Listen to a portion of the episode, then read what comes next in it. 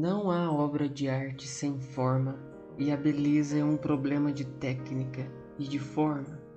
Charles Lalo chega a afirmar que o sentimento técnico é o único a ser diretamente estético por si mesmo, e, com efeito, todo e qualquer sentimento outro, toda e qualquer verdade, toda e qualquer intenção não consegue se tornar beleza se não se transformar nesse sentimento técnico que contempla o amor, a verdade, a intenção social e lhes dá forma. Forma estética, isto é, a obra de arte. Não mais a realidade, mas como que o seu símbolo, este formidável poder de convicção da beleza que a torna mais real que a própria realidade. O artista de mais nobres intenções sociais, o poeta mais deslumbrado ante o mistério da vida, o romancista mais piedoso ante o drama da sociedade poderão perder até 90% do seu valor próprio se não tiverem meios de realizar suas intenções, suas dores e deslumbramentos. Hoje o podcast encerra as ramificações geradas com a Semana de Arte Moderna com o terceiro e último tempo do modernismo brasileiro. Eu volto já.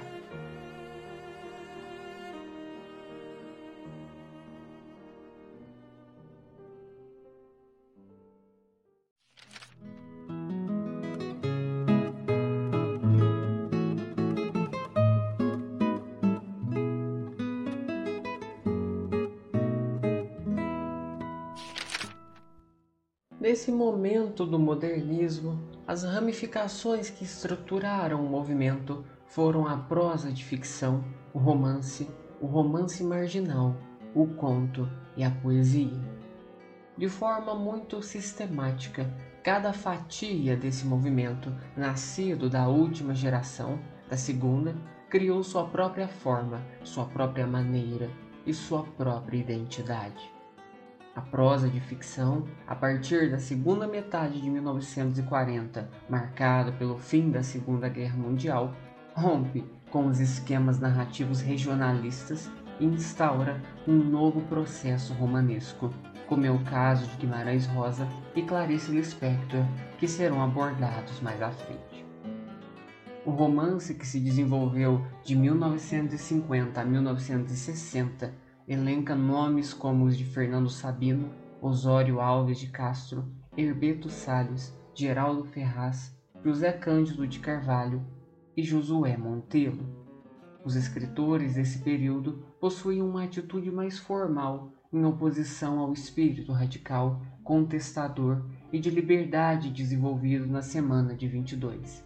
Entretanto, inovações linguísticas e metalinguagem, regionalismo universal, temática social e humana e oposição à liberdade formal marcaram o movimento como características principais. Já o romance marginal trouxe à luz Nelson Rodrigues com seu êxito em tratar do obsceno, do incesto, da tara, do sangue e da crueldade. A grande diferença da imoralidade de seu romance, quando comparada com outras que porventura ocorram em nossa literatura, consiste no fato de que ela é flagrantemente captada, não nos bordéis ou presídios, mas bem no coração da família enquanto instituição. A imoralidade de Nelson Rodrigues nada mais é que uma metáfora moralizante de uma sociedade degradada pelo medo da verdade, entre outras coisas. E essa tentativa de renovação da prosa de 45 se observa também na poesia. No entanto, a realização foi inferior ao projeto. Um grupo de novos poetas, julgando desleixada a poesia da fase anterior, resolveu retornar ao rigor formal do parnasianismo. Bueno da Ribeira, Fernando Ferreira de Loanda, Ledo Ivo, Jair Campos, Péricles Eugênio da Silva e Domingos Carvalho da Silva notabilizaram-se sobretudo pela tenaz contumácia em reabilitar o soneto segundo os padrões convencionais. De maneira geral, esses poetas utilizaram um vocabulário erudito e se opuseram o sublime e o ideal às preferências prosaicas e concretas da geração anterior, de Carlos Drummond de Andrade e Murilo Mendes. Há, contudo, nessa fase da poesia brasileira, um nome que se coloca muito acima da média de seus contemporâneos, João Cabral de Melo Neto. Sua obra sim se desvia dos caminhos da geração de 30 e dirige-se a uma revolução formal das mais importantes de toda a história de nossa poesia. João Cabral de Melo Neto é considerado atualmente uma das vozes mais pessoais da poesia brasileira. Sua personalidade poética compõe-se principalmente de uma extrema impessoalidade, considerada a arte sob o prisma da expressão de sentimentos individuais e de rara consciência crítica.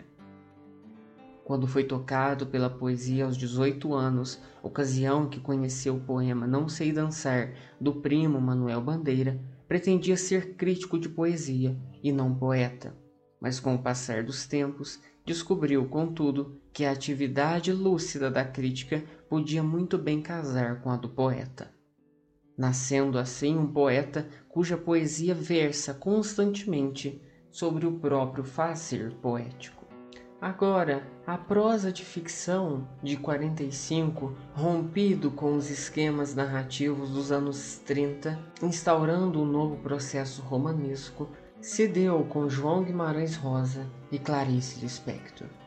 Apesar das profundas diferenças da obra de cada um, há em ambos, além da mencionada postura de insubordinação, um traço característico, constante pesquisa do instrumento que lhe serve de base, que é a linguagem. Por essa razão, os dois autores são chamados de instrumentalistas, o que vale dizer que se preocupam muito com a construção de seus trabalhos. Além disso, se observa nos dois o interesse de dar continuidade ao processo de universalização do romance nacional, o que se obtém pela madura sondagem do mundo interior de personagens com poder generalizante.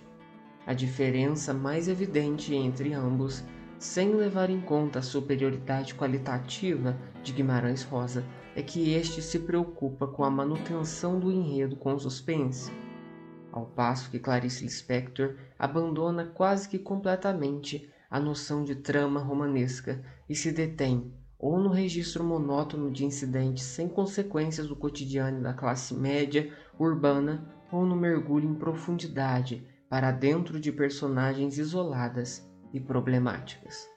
Ambos cultivaram igualmente o romance e o conto. A estreia de Clarice Lispector comoveu a melhor crítica da época, Antônio Cândido e Álvaro Lins. Ambos escreveram artigos sérios sobre um livro também sério que tinham, porém, algumas deficiências. Mal sabiam os críticos que a autora não passava de uma menina de 19 anos. O ano era 1944. O público brasileiro já se acostumara aos romances regionalistas e, sobretudo, começava a consumir as agitadas crônicas de Jorge Amado. O romance de caráter social era o preferido, a despeito das conquistas no romance psicológico de um Cornélio Pena ou um Lúcio Cardoso. Esses, no entanto, o grande público não tomaria conhecimento, e Clarice Lispector escolher exatamente um insólito caminho do romance, sem ação externa, voltado para o mundo interior das personagens.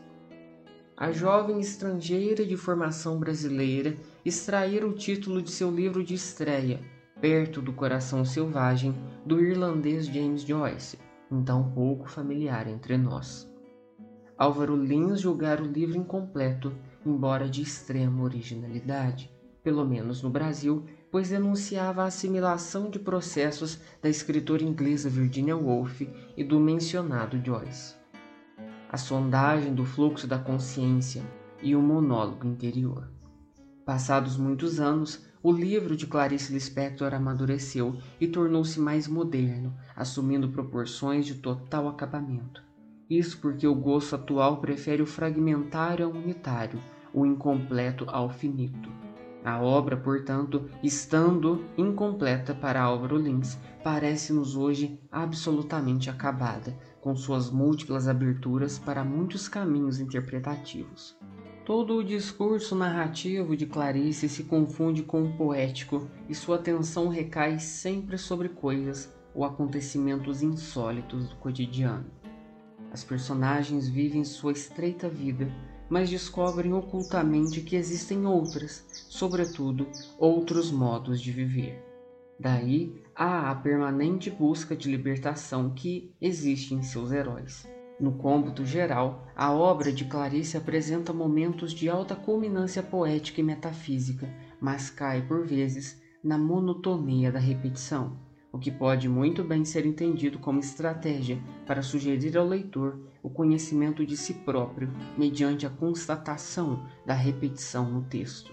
A densidade e novidade de seu estilo faz com que ela, por outro lado, seja única em nossa literatura.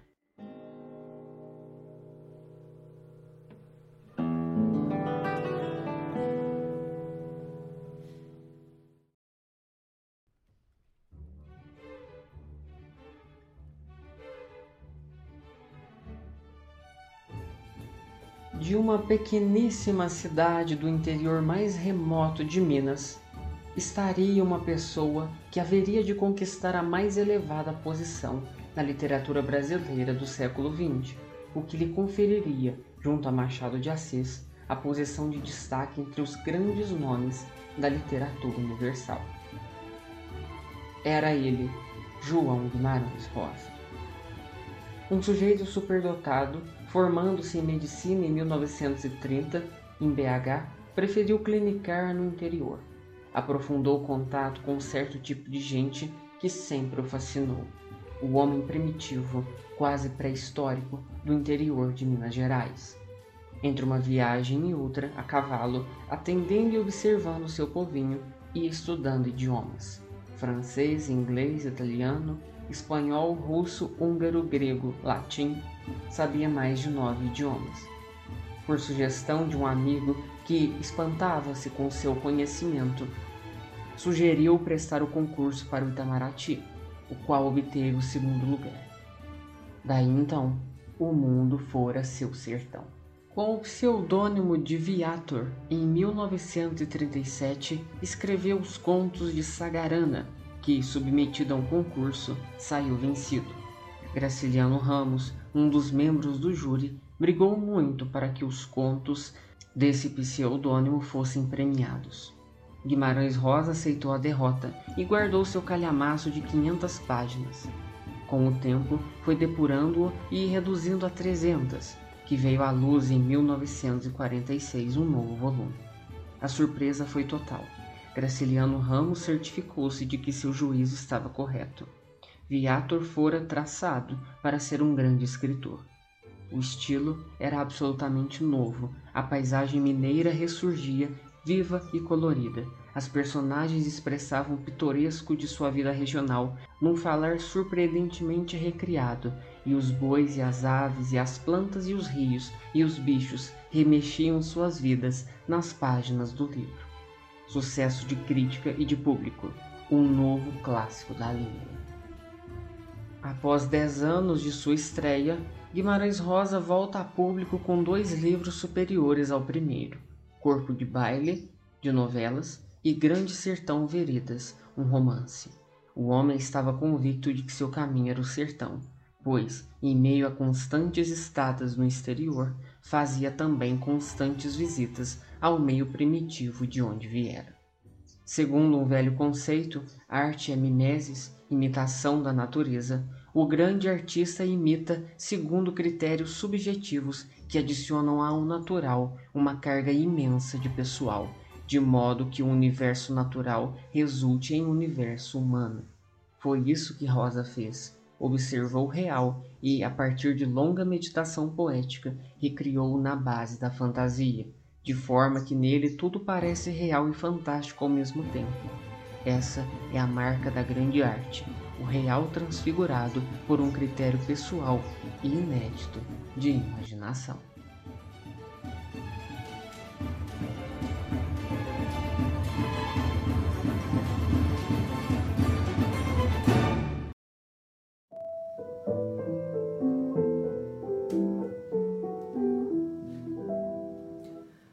Trouxemos aquela mulher. O tempo todo ela temia de que faltasse outro de comer e ela servisse. Quem quiser abolir com ela, que me venha, Diadorim garantiu. Que só venha, eu secundei do lado dele. Matou-se capivara gorda por fim. Do geralista roto, ganhamos farinha de buriti, sempre ajudava. E seguimos o corvo que tira da Lagoa Sussuarana e que recebe do Genipapo e a vereda do Vitorino e que verte no Rio Pandeiros. Esse tem cachoeiras que cantam e é da água tão tinto que papagaio voa por cima e gritam sem acordo. É verde, é azul, é verde, é verde. E longe pedra velha remeleja. Vi santas águas de vizinhas e era bonito no correr do baixo campo as flores do capitão da sala, todas vermelhas e alaranjadas, rebrilhando, estremecidas de reflexo. É o cavaleiro da sala, Diadorim falou entusiasmado. Mas o Alaripe, perto de nós, sacudiu a cabeça. Em minha terra, o nome dessa, ele disse, é Dona Joana, mas o leite dela é venenoso.